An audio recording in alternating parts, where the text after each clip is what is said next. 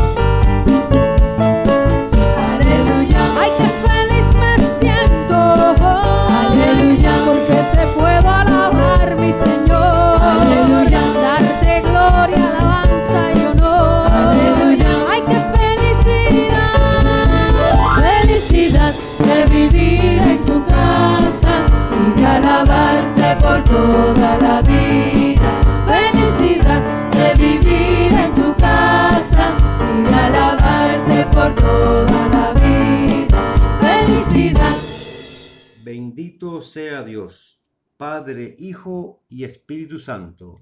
Y bendito sea su reino, ahora y por siempre. Amén. Aleluya. Cristo ha resucitado. Es verdad el Señor ha resucitado. Aleluya. Dios omnipotente, para quien todos los corazones están manifiestos, todos los deseos conocidos y ningún secreto encubierto, purifica los pensamientos de nuestros corazones con la inspiración de tu Santo Espíritu, para que perfectamente te amemos y dignamente celebremos tu santo nombre por Cristo nuestro Señor. Amén. El Señor sea con vosotros.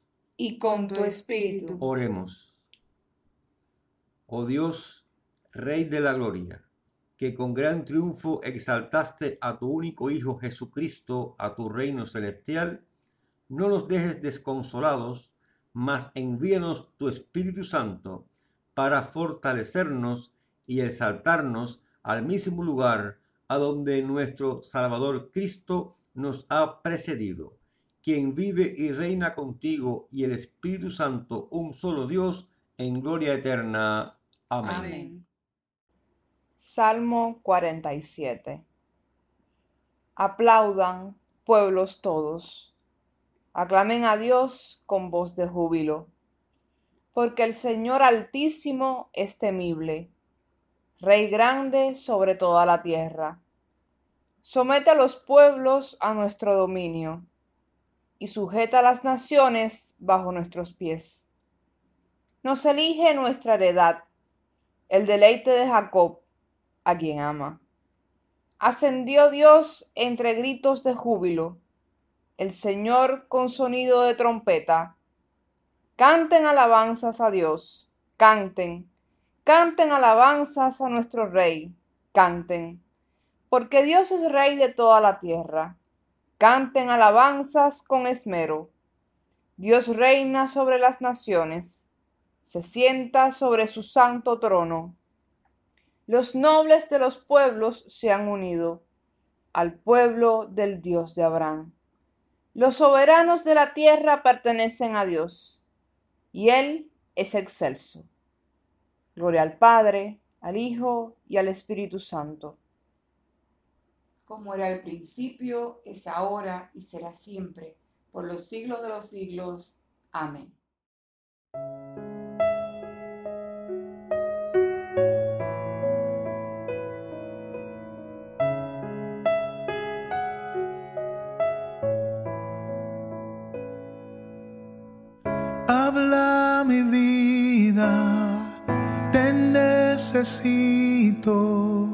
Quiero escuchar tu dulce voz a través de tu palabra. Habla mi fe.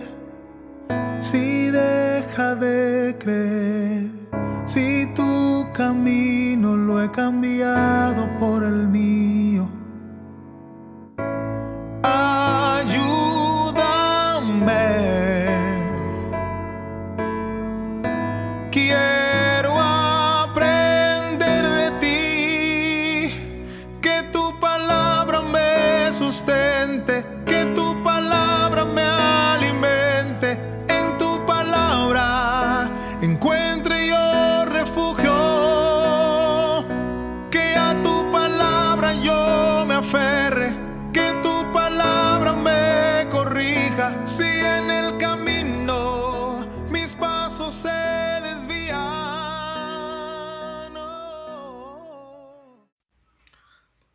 Santo Evangelio de nuestro Señor Jesucristo según San Juan. Padre Santo, a los que me has dado, guárdalos en tu nombre, para que sean uno, así como nosotros. Cuando estaba con ellos en el mundo, yo los guardaba en tu nombre, y a los que me diste, yo los guardé, y ninguno de ellos se perdió, sino el hijo de perdición, para que la escritura se cumpliese. Pero ahora voy a ti, y hablo esto en el mundo, para que tengan mi gozo cumplido en sí mismos.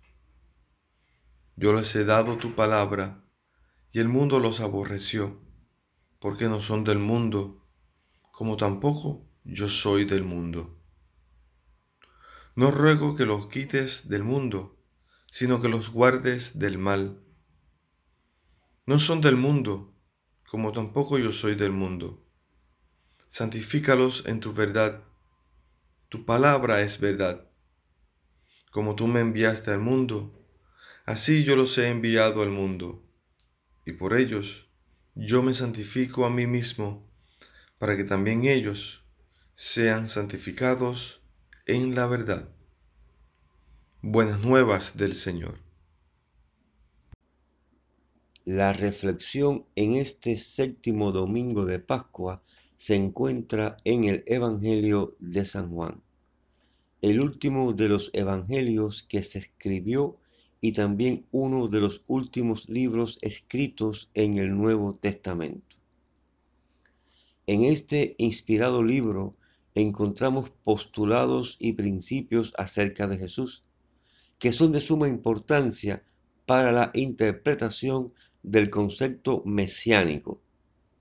En el Éxodo encontramos la frase yo soy el que soy. En Juan encontramos yo soy la puerta, soy la luz, el pan, el agua, la verdad, la vida.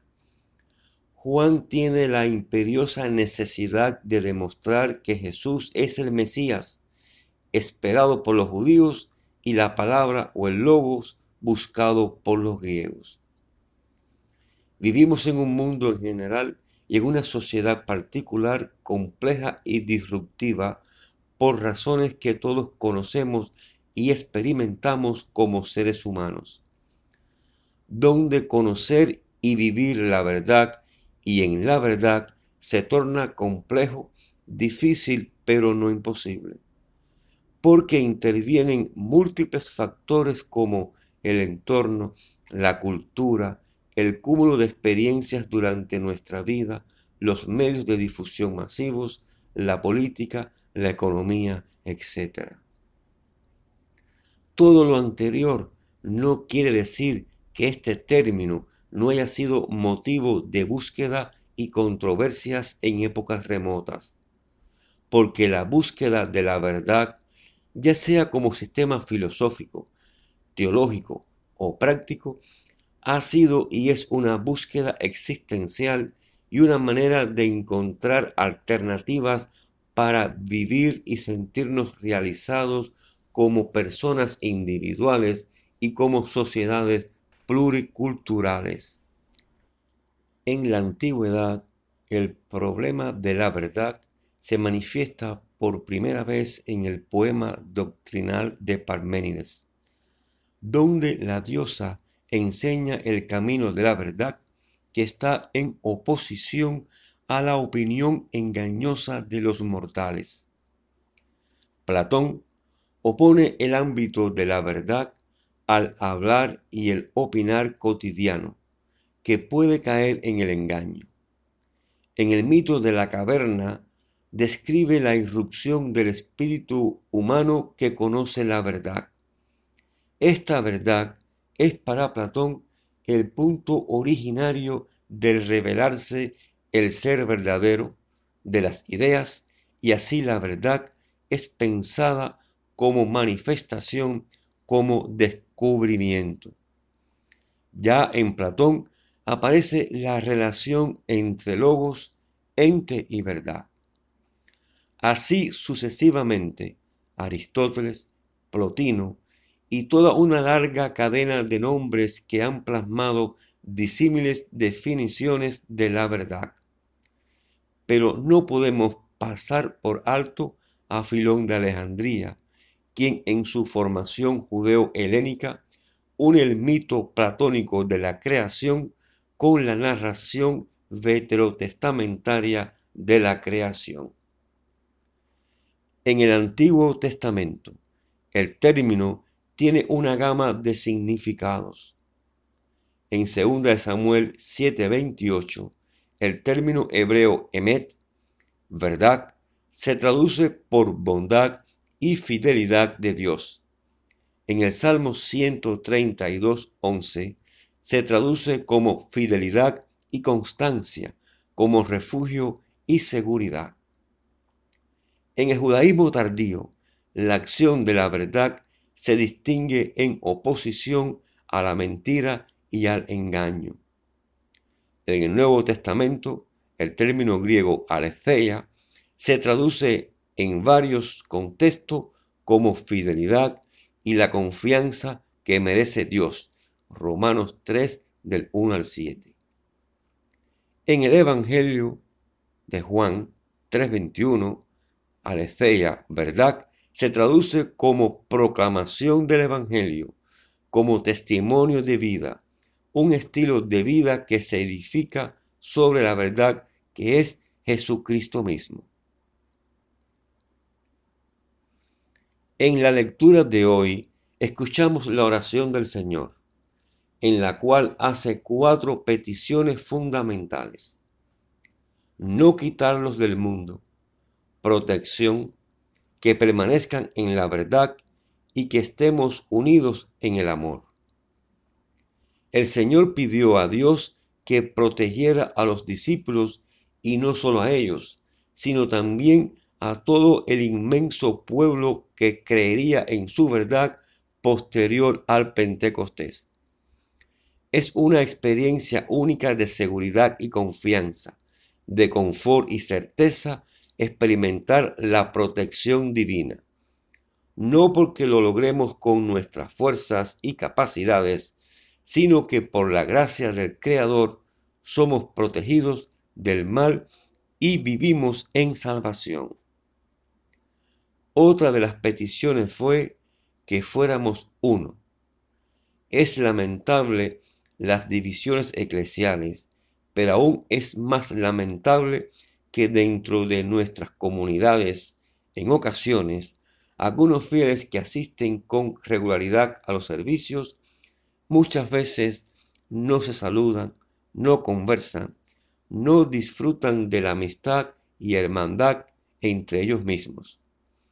En ocasiones, dentro del clero, no disfrutamos de una relación más estrecha por motivos poco significativos como quizás la desconfianza, el recelo, prejuicio, cambios generacionales, etc. En gran medida, esto se debe a la falta de encuentros. Debemos pensar en nuevas formas de encuentros, en nuevas estrategias que una vez superada la experiencia del aislamiento, podamos encontrarnos y reencontrarnos como pueblo de Dios y como familia en la fe. El Señor nos los presentó como la alternativa más contundente y veraz. Él vino a nuestro encuentro. Él vino al encuentro de los enfermos, de los marginados, de los despreciados por la sociedad. El Señor nos llama, nos impulsa, nos estimula a ser uno. Y así, y sólo así, nuestra obra, nuestro ministerio como pueblo de Dios puede cumplir la sagrada e impostergable misión de evangelizar. Otra petición hecha por Jesús en su oración, no lo quites del mundo y que nos conserve en su verdad. Nuestra misión no es evadirnos de la sociedad, no es huir de las situaciones. no es quejarnos constantemente por las aparentes frustraciones o por las necesidades o por las enfermedades. Nuestra misión es encontrar esa verdad que nos capacita a vivir la vida plena en Dios, donde las situaciones límites no nos causen disgusto, impotencia y frustración. En la historia de la humanidad siempre ha existido hambre, siempre ha existido explotación, miseria, pandemias, muertes, enfermedades, divorcios, desempleos, violaciones. Todo un cúmulo de maldad que nos afectan directa e indirectamente. Debemos sobreponernos. No es loable apartarse a un rincón a sufrir las penas. No, hay que salir y conquistar. Hay que salir y vivir, porque la vida es un don de Dios y la vida en Dios es la gran verdad. Dice Jesús, he venido para que tengan vida y vida en abundancia. La verdad es la abundante vida que Dios nos da en Cristo Jesús. Conquistémoslas, disfrutémosla. Jesucristo es el encuentro, es la verdad y es vida.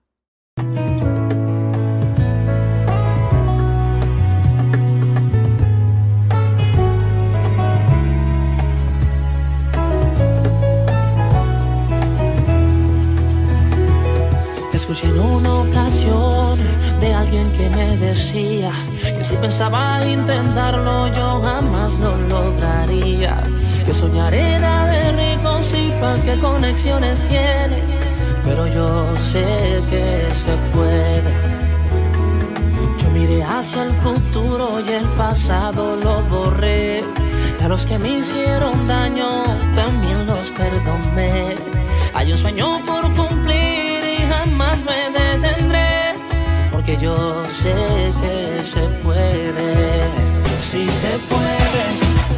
Sí se puede.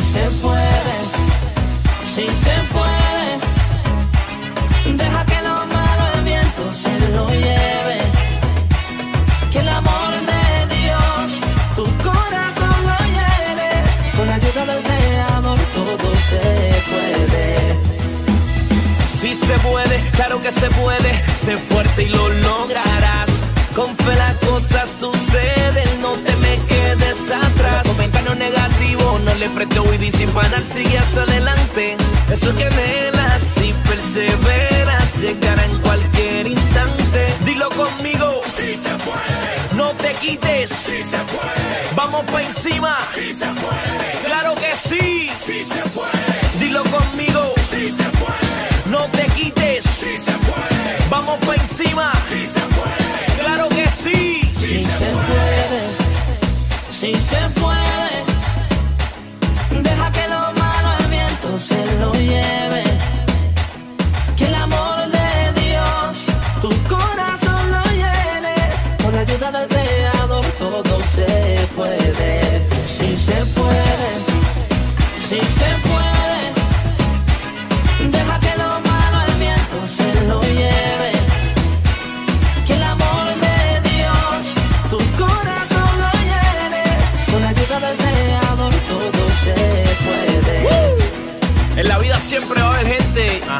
Decir que no se puede.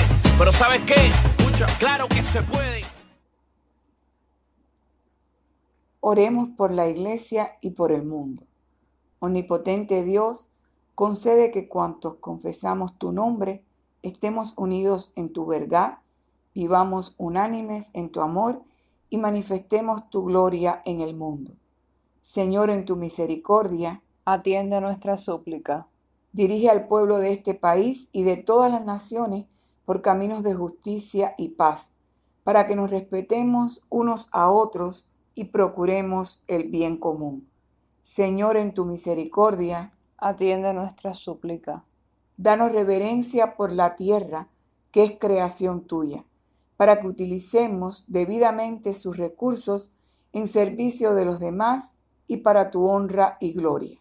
Señor, en tu misericordia, Atiende nuestra súplica. bendice a aquellos cuyas vidas están unidas a las nuestras y concede que sirvamos a Cristo en ellos y nos amemos unos a otros, así como Él nos ama. Señor, en tu misericordia, Atiende nuestra súplica. consuela y sana a todos aquellos que sufren en cuerpo, mente o espíritu. En sus tribulaciones dales valor y esperanza, y llévalos al gozo de tu salvación. Señor, en tu misericordia, Atiende nuestra súplica. encomendamos a tu misericordia a todos los difuntos, para que tu voluntad se cumpla en ellos, y te pedimos que nos hagas partícipes con todos tus santos de tu reino eterno. Señor, en tu misericordia, Atiende nuestra súplica. Omnipotente y eterno Dios, que gobiernas todas las cosas en el cielo y en la tierra. Acepta misericordiosamente las oraciones de tu pueblo y fortalécenos para hacer tu voluntad. Mediante Jesucristo nuestro Señor. Amén.